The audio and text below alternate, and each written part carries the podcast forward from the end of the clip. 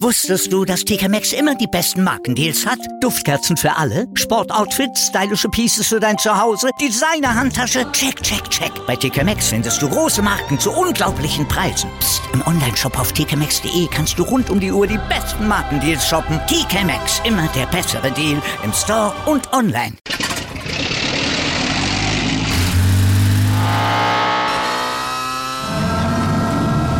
Von 0 auf 100. Aral feiert 100 Jahre mit über 100.000 Gewinnen. Zum Beispiel ein Jahr frei tanken. Jetzt ein Dankeschön, rubbellos zu jedem Einkauf. Alle Infos auf aral.de. Aral, alles super. Der Big End Sports Podcast. Wissenswertes aus der Welt des Sports. Mit Patrick Hoch. Auf meinsportpodcast.de. Hallo, hier ist der Big in Sports Podcast. Äh, heute mit Christoph Röderig, Vizepräsident Sport vom Deutschen Petankverband. Hallo. Hallo. Wie ihr wahrscheinlich schon gemerkt habt, äh, reden wir heute über Petank. Eine Sache, die irgendwo, glaube ich, jeder schon mal Berührungs, Berührung mit gehabt hat. Aber äh, unter anderen Namen wahrscheinlich, beziehungsweise nicht mit Petank. Und da wollen wir heute mal drüber aufklären. Mhm. Was ist denn jetzt genau Petank? Also geläufig, am geläufigsten ist eigentlich äh, das Wort Boccia, was allerdings eine völlig andere Sportart ist als das äh, der Petanksport. Und Peton kennt man auch und besser unter dem Namen Boule. Also man sagt in der Regel, dass Leute Boule spielen. Äh, und äh, der Petanksport ist halt die ausgeprägt sportliche Variante des Ganzen. Ich erkläre das immer ganz gerne so, äh, dass das Bullspielen und Petanksport der Unterschied ist genau wie zwischen Federball und Badminton. Also Bullspielen ist Federball irgendwo, zwei Schläger, und Ball auf der Wiese und Petanksport ist Badminton äh, nicht unbedingt in der Halle, aber halt mit strikten Regeln, mit Schiedsrichtern und solchen Dingen mehr. Das ist der einzige Unterschied. Ansonsten ist beides das Gleiche. Äh, zwei Teams treten gegeneinander an, haben jeweils Kugeln, Stahlkugeln in einer bestimmten Größe und Gewicht und versuchen mit denen so nah wie möglich an eine kleine Zielkugel zu kommen. So. Und wenn das gelingt, wenn jemand sehr nah an der Zielkugel ist, dann äh, und die andere Mannschaft sieht keine Möglichkeit, noch näher ranzukommen, dann darf die auch diese sehr gute Kugel der Gegner wegschießen. Also es geht in der Regel immer um Legen oder Schießen beim Buhl- und Petangsport. Und äh, die Regel ist nicht, dass der gewinnt, der äh, so dicht wie möglich an der Zielkugel ist, sondern es gewinnt derjenige eine Aufnahme, der näher als der Gegner an der Zielkugel ist. Das heißt, wenn meine Kugel 1,30 Meter entfernt ist und die vom Gegner 1,50 Meter, dann habe ich den Punkt. Auch ein Irrtum, den es immer wieder gibt, dass die Leute denken, man müsste so nah wie möglich an diese kleine Kugel kommen. Das ist so, aber nicht zwingend. Ja. Ja, dann habe ich ja auch jahrzehntelang falsch gespielt. Aber ja. ist gut, da aufgeklärt worden zu sein. Bin letztens auch beim äh, UNO-Spielen nach aufgeklärt worden, wie es richtig geht. Ja. Was ist denn jetzt der Unterschied dann zwischen Boule und Petanque ähm, und Boccia und äh, was gibt's da noch Lawn Bowling? Ja, so es gibt noch äh, es gibt noch eine Menge Variation. Äh, kurzer Ausflug in die Geschichte: Der Boule-Sport beziehungsweise das Peton, wie wir es heute spielen, entspringt ursprünglich dem sogenannten Jeu Provençal. Das ist auch ein Spiel, wo Spieler mit großen Kugeln versuchen, näher als der Gegner eine kleine Kugel zu kommen. Das wird allerdings mit Anlauf gespielt. Also Jeu Provençal hat große Distanzen zwischen 10 und 20 Metern, liegt die Zielkugel entfernt. Die Spieler nehmen drei Schritte Anlauf und versuchen halt näher als der Gegner am Ende an dieser Zielkugel zu liegen. 1907 begab es sich, dass ein sehr guter Jeu Provençal-Spieler namens Jacques Noir äh, Rheuma bekam und keinen Anlauf mehr nehmen konnte. So, und es war natürlich tragisch, war in einem kleinen Küstenstädtchen La Ciotat in Südfrankreich und also beschlossen die Sportsfreunde rund um ihn herum, wir machen eine neue Variante ohne Anlauf, extra für Herrn Noir. Äh, daraus entstand das Peton aus dem französischen Piétonnier, Füße zusammen. Es wurde also kein Anlauf mehr genommen, sondern es wurde Kreis gezogen, in dem steht der Spieler und die Distanzen wurden entsprechend verringert auf sechs bis zehn Meter, die die Zielkugel vom Start weg entfernt sein kann. Und so ist der Petangsport entstanden. Äh, die andere Kugelsportart Boccia, die unterscheidet sich erheblich vom äh, und Peton, weil dort mit Holzkugeln gespielt wird. Also Peton hat Stahlkugeln, Eisenkugeln, bei Boccia sind es Holzkugeln und Peton und Boule werden grundsätzlich auf jedem Boden gespielt.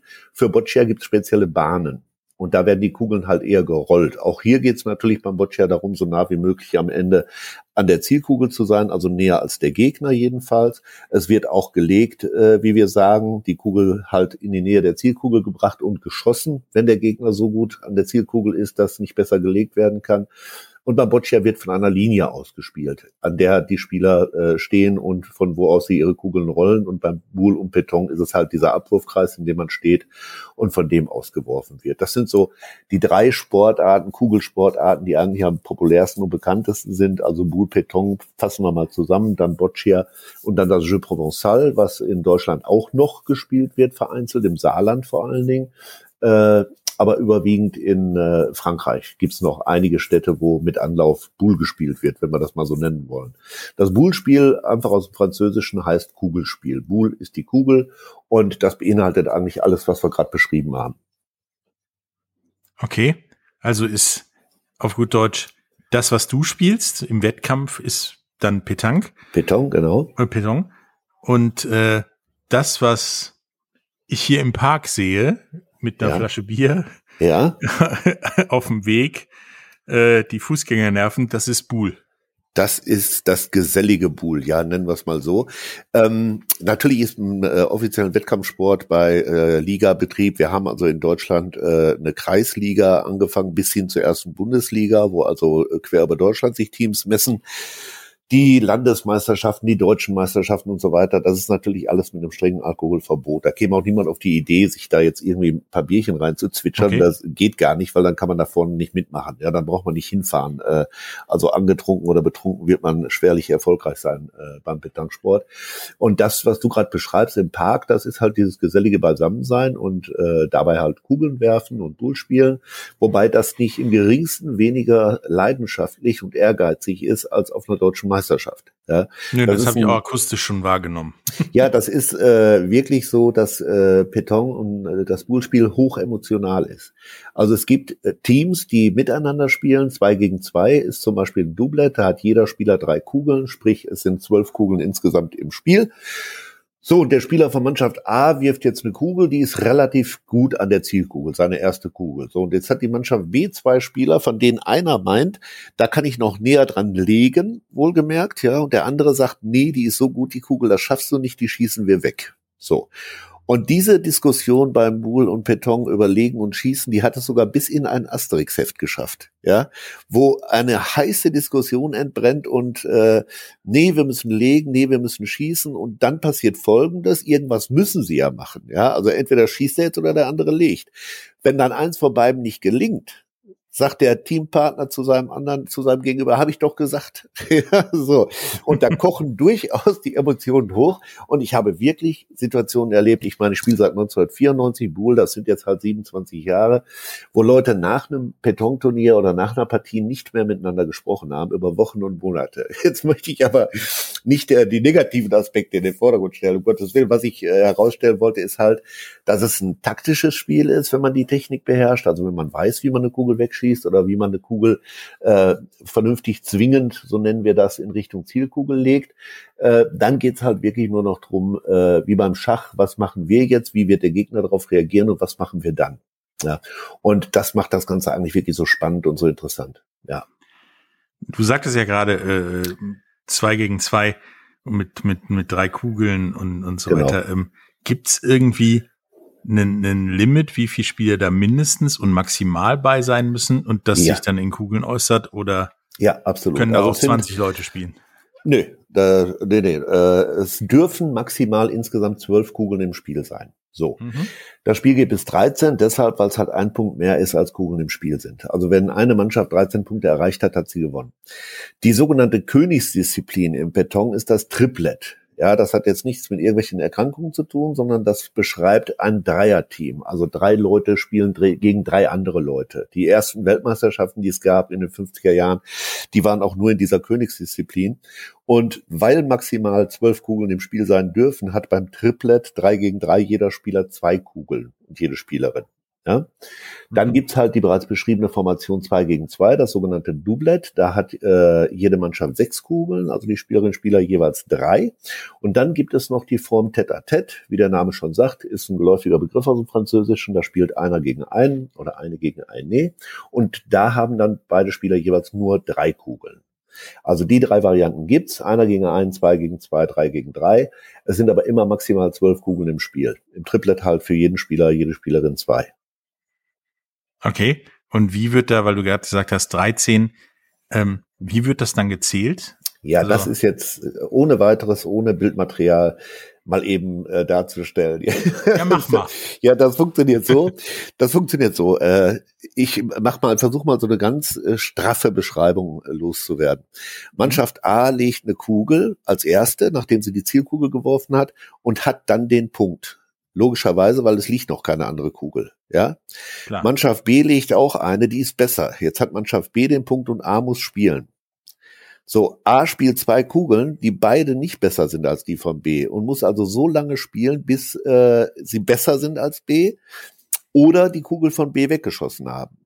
So, und in diesem Ablauf, A legt, B liegt besser, A liegt nicht besser, A liegt dann doch besser, B und so weiter, hat es zum Ergebnis, dass am Ende da zwölf Kugeln auf dem Boden rund um eine Zielkugel verteilt sind. So. Beide Teams gehen dann hin und gucken, welche ist die beste Kugel. Das ist die von Mannschaft B. So, dann gucken sie, die nächstbeste ist die von A oder B. Wenn jetzt die nächstbeste von A ist, kriegt B einen Punkt. Wenn die nächstbeste auch von B ist, kriegt B zwei Punkte. Und B bekommt so viele Punkte, wie ihre Kugeln am Ende besser sind als die beste Kugel von A. Ist das jetzt noch nachvollziehbar? Das ist nachvollziehbar. Das sind okay. 13. Nee, das sind noch keine 13. Äh, dann passiert nämlich okay. Folgendes.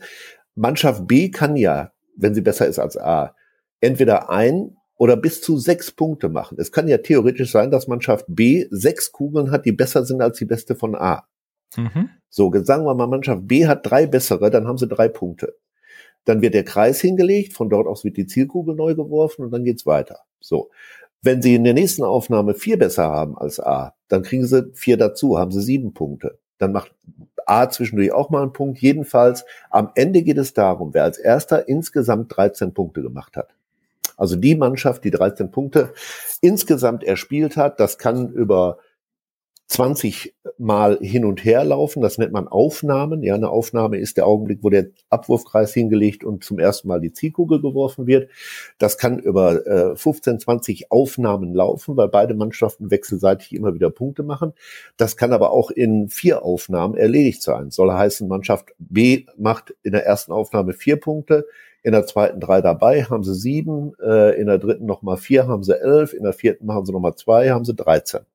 Mhm. Ja, dann haben sie halt 13-0 gewonnen. So, das längste Spiel, an das ich mich erinnere, was ich erlebt habe, hat mal dreieinhalb Stunden gedauert. Das war ein Halbfinale bei einer Weltmeisterschaft in Spanien. Belgien gegen Spanien. Okay, da gibt es also halt, kein Zeitlimit. Nein, Zeitlimit gibt's.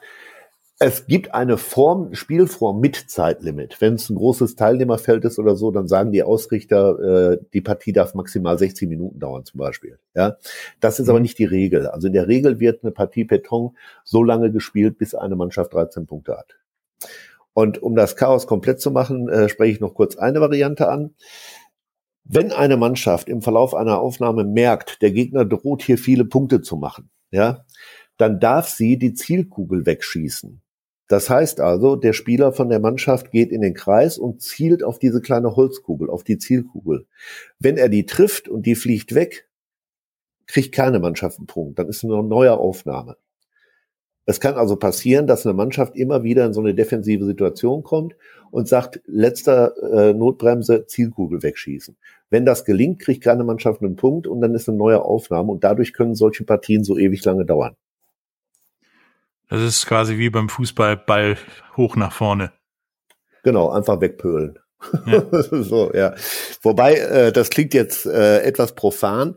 Also alleine eine Eisenkugel von äh, sieben Zentimeter Durchmesser mit einer anderen Eisenkugel von sieben Zentimeter Durchmesser wegzuschießen, ist nicht ganz anspruchslos. Ja, Nö, also wer geneigt ist, das mal zu probieren, der kann mal versuchen, mit einem Tennisball auf drei Meter eine Parkuhr zu treffen äh, oder mit einem Tennisball einen anderen Tennisball. Ja, so und äh, wenn es dann tatsächlich Spieler sind, die so ausgebildet sind von der äh, Koordination, Konzentration, äh, Schnelligkeit, Schwung und so weiter, dass sie es schaffen, auf acht Meter Entfernung so eine drei Zentimeter Holz Kugel wegzuschießen, ja, dann äh, haben sie es auch verdient, dass es eine Neuaufnahme gibt. Also das ist alles andere als profan, das ist wirklich äh, eine ganz große Kunst. Nee, das äh, hört sich auch nicht wirklich einfach an. Ja. Ähm, aber im Prinzip sind ja die Regeln dann ähnlich wie beim Curling. Ja, gut, beim Curling hat man natürlich immer dieses Fegen vor Augen, dass die äh, Leute hinter dem Kegel herlaufen. Ja, wenn wir die Besen weglassen. Wenn wir die Besen weglassen, sind es die gleichen Regeln, genau. Also im Ergebnis versucht man entweder äh, nah wie möglich im Zielbereich zu sein oder dafür zu sorgen, dass der Gegner von dort verschwindet. Ja. Ja. Ähm, ich mache jetzt eine kurze Pause und wenn wir zurückkommen, reden wir darüber, wie Petanque äh, ja so in Deutschland existiert, was da passiert, wie es mit dem Nachwuchs aussieht und was es für Events gibt. Bis gleich. Wusstest du, dass TK Maxx immer die besten Markendeals hat? Duftkerzen für alle, Sportoutfits, stylische Pieces für dein Zuhause, Designer-Handtasche, check, check, check. Bei TK Maxx findest du große Marken zu unglaublichen Preisen. Psst. im Onlineshop auf tkmaxx.de kannst du rund um die Uhr die besten Markendeals shoppen. TK Maxx, immer der bessere Deal im Store und online. Wieder live von ihrem Toyota-Partner mit diesem Leasing-Auftakt. Der neue Toyota Jahreshybrid. Ab 179 Euro im Monat. Ohne Anzahlung. Seine Sicherheitsassistenten laufen mit und ja, ab ins Netz mit voller Konnektivität. Auch am Start die Toyota Team Deutschland Sondermodelle. Ohne Anzahlung geht's in die nächste Runde. Jetzt los sprinten zu Ihrem Toyota-Partner. Hallo, da sind wir wieder mit Christoph Röderig vom Deutschen Petonverband und sprechen über Beton. Wir haben gerade eben mal erklärt, wie das so funktioniert und äh, festgestellt, dass uns das alles sehr bekannt vorkommt und wir uns das nie ganz falsch äh, vorgestellt haben, das zu machen. Nun seid ihr ja auch eher da im, wie wir festgestellt haben, im organisierten Bereich des Sports unterwegs und nicht in dem, ja, im Park mit der allerdings im Wettkampf verbotenen Flaschen Bier. Ähm, wie habe ich mir denn diese organisierte Variante äh, vorzustellen?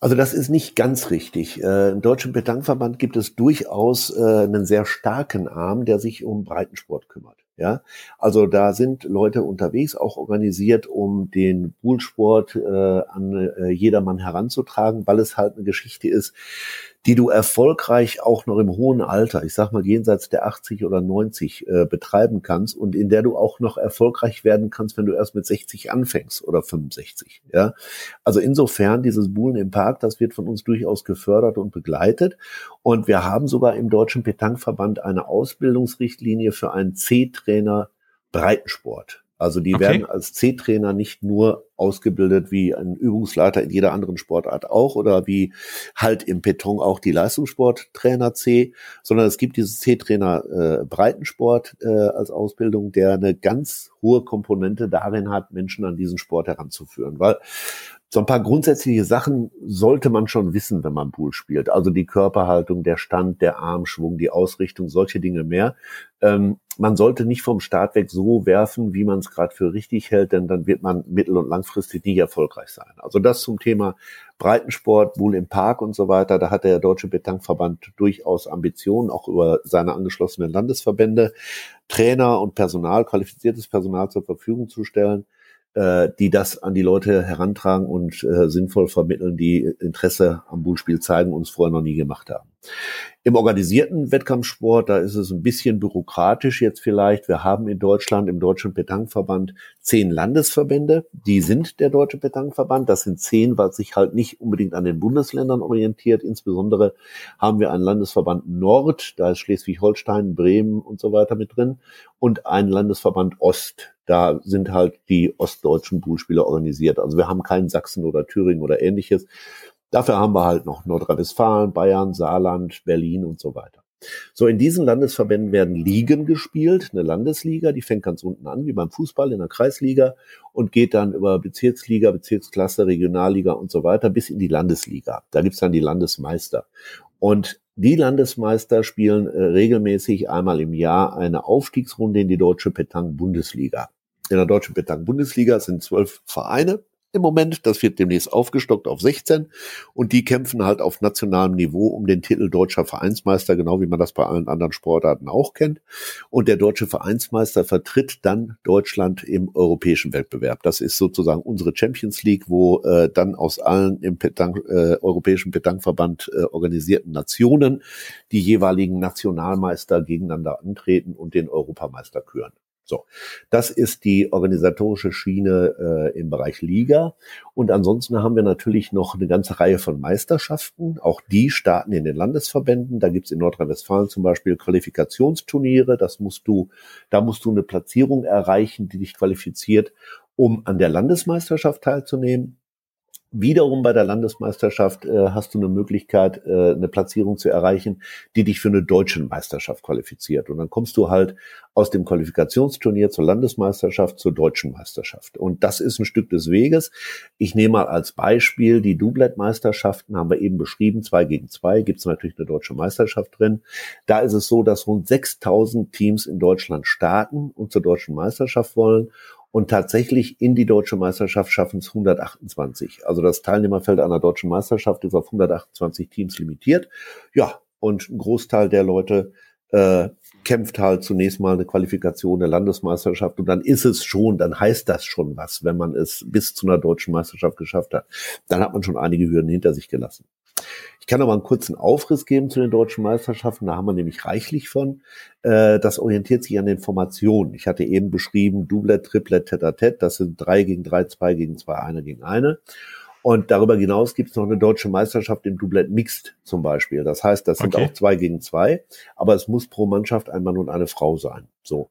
Dann gibt's eine deutsche Meisterschaft der Frauen, es gibt eine deutsche Meisterschaft 55 plus nennen wir die. Da dürfen also nur Leute teilnehmen, die in dem Jahr 55 Jahre alt werden oder älter als 55 sind. Wir haben eine deutsche Meisterschaft im Präzisionsschießen. Das hatte ich eben beschrieben, dass das eine taktische Variante im Spiel ist, äh, Kugeln des Gegners wegzuschießen. Und da gibt's auch einen eigenen Wettbewerb, wie gesagt, eine eigene Meisterschaft, wo es nur darum geht, präzise Kugeln wegzuschießen. Und bei den Kindern und Jugendlichen haben wir natürlich auch eigene deutsche Meisterschaften, also die Jugendmeisterschaften. Meisterschaften. Klar. Ja, das ist der organisierte Sportbetrieb grob umrissen in Deutschland. Und diese Vereine in der Bundesliga, also mhm. in der höchsten Spielklasse, wie oder wo spielen die denn? Ich meine, auf einem Parkplatz, in einem Park, nee, nee, wir haben, wir, äh, wir haben beim, äh, im Betangsport äh, sogenannte Stützpunkte. Ja, also Leistungsstützpunkte, das sind Hallen. Die sind extra gebaut worden für den Petangsport. Die haben in der Regel 16 Bahnen. Äh, die eine oder andere hat sogar noch ein bisschen mehr, wenn man es entsprechend aufteilt.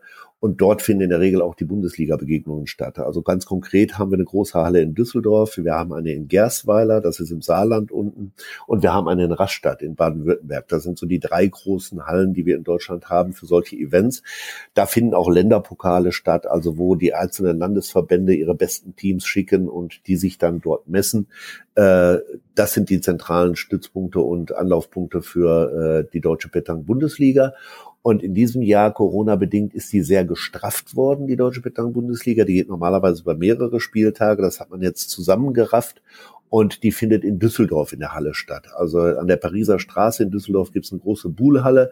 Und jetzt müsste ich in den Kalender gucken. Ich meine, im September treffen sich da die Bundesligisten und spielen an zwei Tagen den deutschen Vereinsmeister auf. In einer extrem gestrafften, gekürzten Version. Das ist Corona geschuldet und den Hygienebedingungen. Also äh, es wird auch dieses Jahr Beschlusslage keine Absteiger geben, weil es halt keine reguläre Bundesliga ist, wie wir sie kennen. Aber die messen sich da und werden einen deutschen Vereinsmeister küren, der dann Deutschland auf äh, internationalem Parkett vertritt. Und es rücken dann aus den Landesverbänden vier Teams nach, die ebenfalls in der nächsten Saison Bundesliga spielen werden, so dass wir dann nicht mehr zwölf, sondern 16 Teams haben. Also steigt keiner ab, aber es steigen nach wie vor vier auf, um auch den Ansporn in den Landesverbänden aufrechtzuerhalten, äh, in den Landesligen halt bester zu werden und eine Chance zu kriegen, sich für die Bundesliga zu qualifizieren. Okay. Äh, Informationen zum, zum Petanque-Verband und der Petanque-Bundesliga findet ihr übrigens in den Show Notes. Äh, da könnt ihr ja vielleicht auch mal in die Halle in Düsseldorf kommen und äh, euch das angucken im Herbst, je nachdem, wie es die Hygienebedingungen bis dahin sagen. Ähm, nun ist mir beim Gucken und der Recherche was aufgefallen. Mhm. So ein Zielball, also Kugel, ja, geht ja auch mal verloren. Ja, ist richtig. Und zwar öfter als mal. ja, ähm, okay. Ja. Was passiert dann? Ja, da gibt's Regeln. Also, ja, es ist in der Tat so, du spielst irgendwo äh, auf einem Platz, wo dichtes Gebüsch rundherum ist oder sonst was.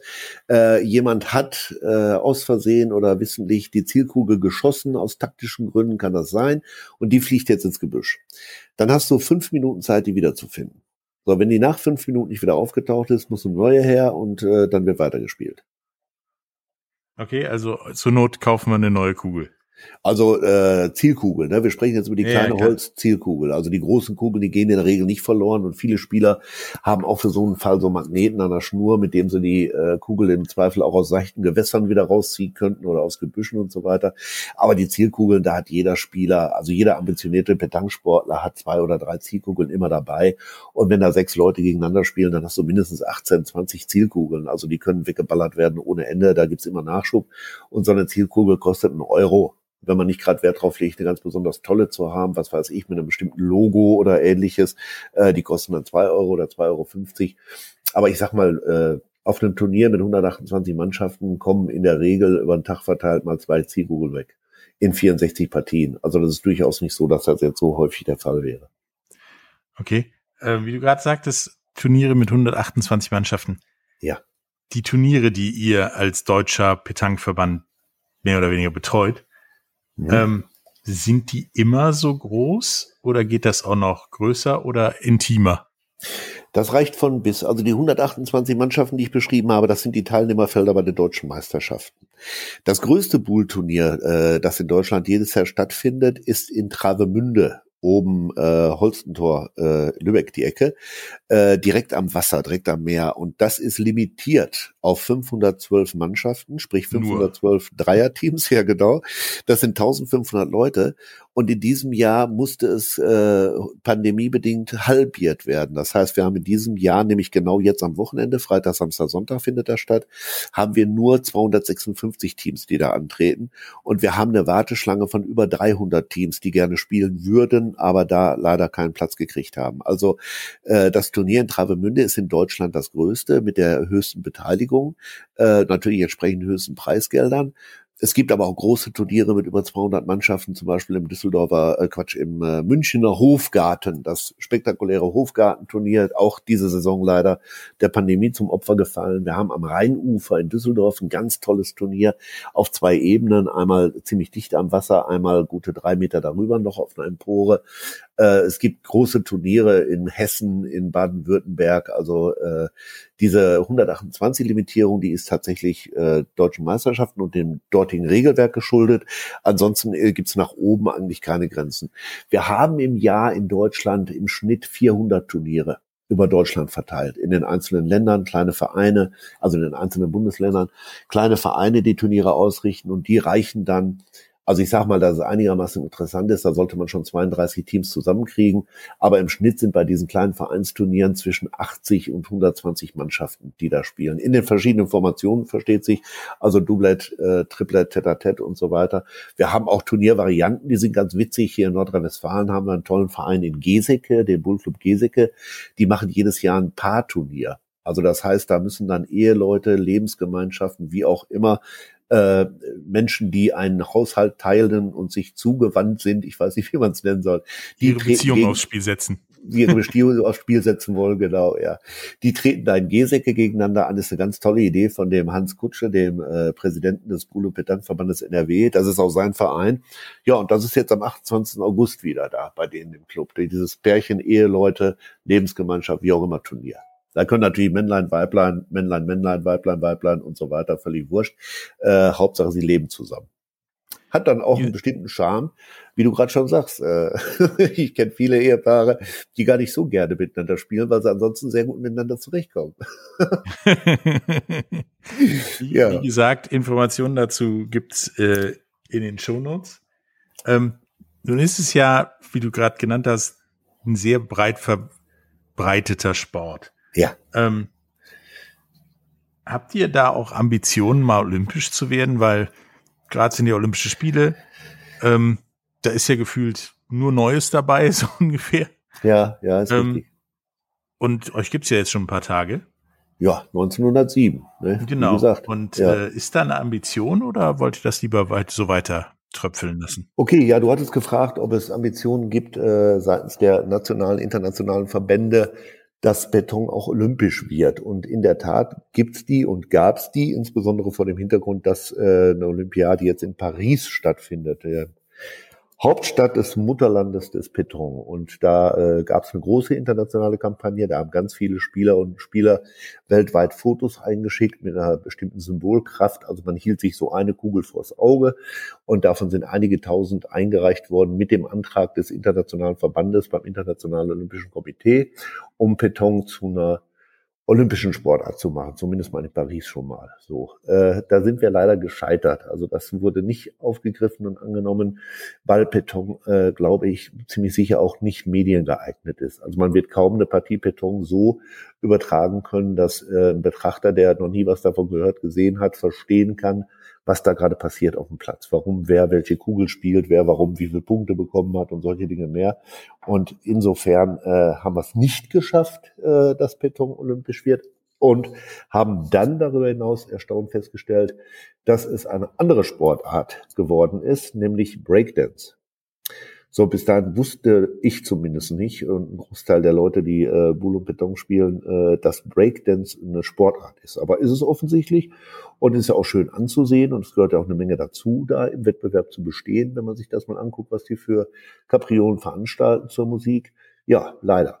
Also kein Beton. Beton ist ein Sport für 6 bis 96-Jährige und älter.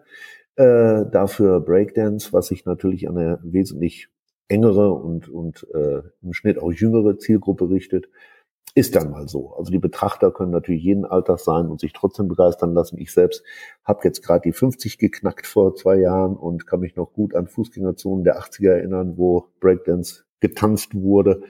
Und ist ja dann auch mal schön, das mal wieder zu sehen. Ja. Und diverse Breakdance-Filme vor allen Dingen. Breakdance-Filme wüsste ich jetzt nicht so sagen. Ich erinnere mich an Flashdance. Allerdings habe ich fünf Schwestern.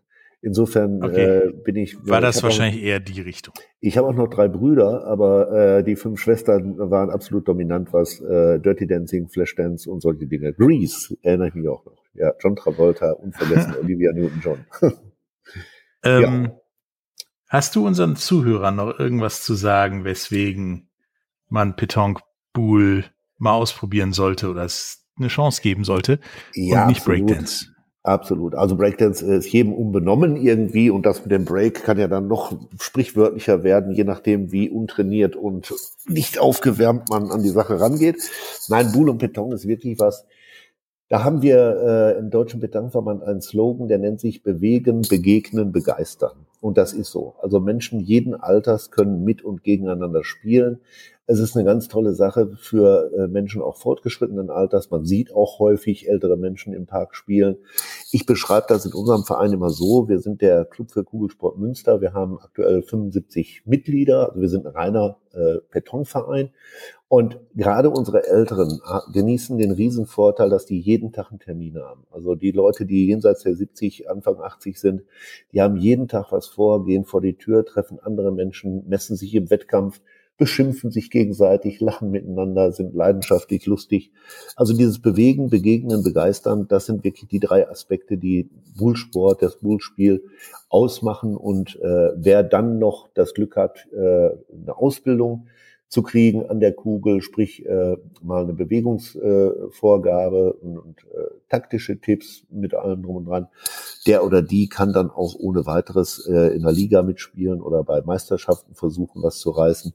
Also Bull ist wirklich eine Form des Umgangs miteinander, wo alle Aspekte drinstecken, die man zwischenmenschlich hat. Also ob das jetzt die, die Aufregung, der Ehrgeiz, die Freude und so weiter sind und es kann jeder mitmachen. Das ist eine tolle generationenübergreifende Geschichte. Wir haben gerade in äh, Rastatt in Baden-Württemberg die deutsch-französische Woche für die Jugendlichen. Da treffen sich die Kinder und Jugendlichen bis 18 Jahre äh, mit französischen, so ein Austauschprogramm, wenn man so will. Da ist also ganz viel junges Volk unterwegs und wir haben gleichzeitig auch noch dieses Jahr eine deutsche Meisterschaft 55 plus. Da dürfen halt nur Leute mitmachen, die mindestens 55 Jahre alt sind. Das zeigt so die ganze Bandbreite vom Bullspiel im Park bis hin zu deutschen und Europameisterschaften, äh, dass da wirklich jeder mitmachen kann und alle auch auf Augenhöhe gegeneinander antreten. Also es ist nicht gesagt, dass äh, der Zwölfjährige, äh, der seit drei Jahren Bull spielt, nicht ohne weiteres gegen den äh, 50-Jährigen gewinnen kann, der seit 20 Jahren Bull spielt. Ja, das geht sehr schnell auf Augenhöhe. Also ein flammendes Plädoyer an alle, sich mal schlau zu machen, gerne die Seite des Deutschen Bedankverbands zu besuchen. Dort finden sich die Links zu allen Landesverbänden und da finden sich auch die Ansprechpartner, wenn man mal einen Schnupperkurs machen möchte, wenn man mit Freunden und Bekannten was ausprobieren will oder in der Volkshochschule oder, oder, oder. Kugeln sind jederzeit greifbar. Äh, gibt kein Sportgerät, was so lange hält wie eine Bullkugel. Also ich habe jetzt meinen zweiten Satz Kugel innerhalb von äh, 20 Jahren. Ja, das dazu. Dringend empfehlenswert, ist eine tolle Sache für Menschen jeden Alter. Ja, ich werde es dann auch mal mir jetzt mit fortschreitendem Alter ausprobieren. Ja, es gibt ähm, einen Spruch, der beschreibt das ganz gut. Boule und Peton ist leicht zu spielen und schwer zu gewinnen. Ja, also mitmachen kann grundsätzlich jeder. Jeder begreift auch vom Start weg, worum es geht. Äh, natürlich nicht alle Regeln, aber die wichtigsten. Nur dann auch zu gewinnen ist, äh, je nachdem, gegen wen man antritt, nicht ganz anspruchslos. Ja. Ja, dann ist es ja ein Sport für mich. Da wird diskutiert, man kann gewinnen, man Richtig. betreibt Sport. Ist Richtig? gesellig, ist ein Ding für mich. Es ist eine absolute Oase für Besserwisser, ja. Also du wirst äh, nirgendwo so viel Besserwisser finden wie, wie auf einem Bullplatz, also, weil jeder, jeder weiß es besser, ja. ja. Nee, hat mir, hat mir riesig Spaß gemacht und mir echt äh, Einblick in einen Sport, den ich so als Freizeitveranstaltung, Abend, Feierabend Ding bis ja. jetzt eingeschätzt hatte. Und ja. äh, gebe ich auf jeden Fall eine Perspektive. Hat also. Bist, bist herzlich eingeladen im September. Äh, muss auf, du kannst auch selbst nachschauen auf der Homepage des Deutschen Bedankverbandes. Pariser Straße in Düsseldorf ist die große Buhlhalle des Vereins Düsseldorf Surplus. Und da ist halt die Bundesliga. Und da kannst du mal gucken kommen und dann wirst du feststellen, ähm, das ist ein Stück des Weges, bis man da mitspielen kann. da komme ich auf jeden Fall vorbei. Ja, das ist cool. Wunderbar. Alles bis dann. Klar. Tschüss. Jo, Dankeschön. Tschüss. Wieder live von Ihrem Toyota-Partner mit diesem Leasing-Auftakt. Der neue Toyota Jahreshybrid. Ab 179 Euro im Monat. Ohne Anzahlung. Seine Sicherheitsassistenten laufen mit. Und ja, ab ins Netz mit voller Konnektivität. Auch am Start die Toyota Team Deutschland Sondermodelle. Ohne Anzahlung geht's in die nächste Runde. Jetzt los sprinten zu Ihrem Toyota-Partner.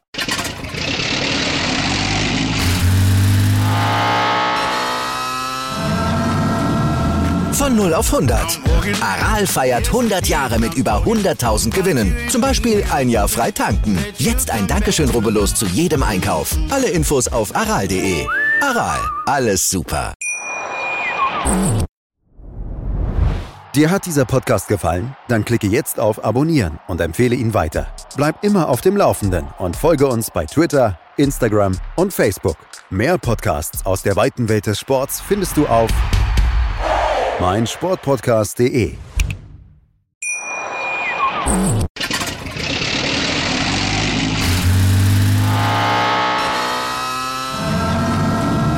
Von 0 auf 100.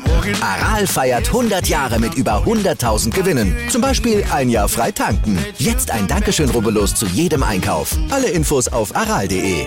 Aral, alles super. Wie viele Kaffees waren es heute schon? Kaffee spielt im Leben vieler eine sehr große Rolle. Und das nicht nur zu Hause oder im Café, sondern auch am Arbeitsplatz. Dafür gibt es Lavazza Professional. Kaffee am Arbeitsplatz, der genauso lecker schmeckt wie in eurem Lieblingscafé. Die perfekte Kaffeelösung für jede Art von Unternehmen. Klein, mittel, groß. Ihr habt auf jeden Fall einen Kaffee, der schmeckt.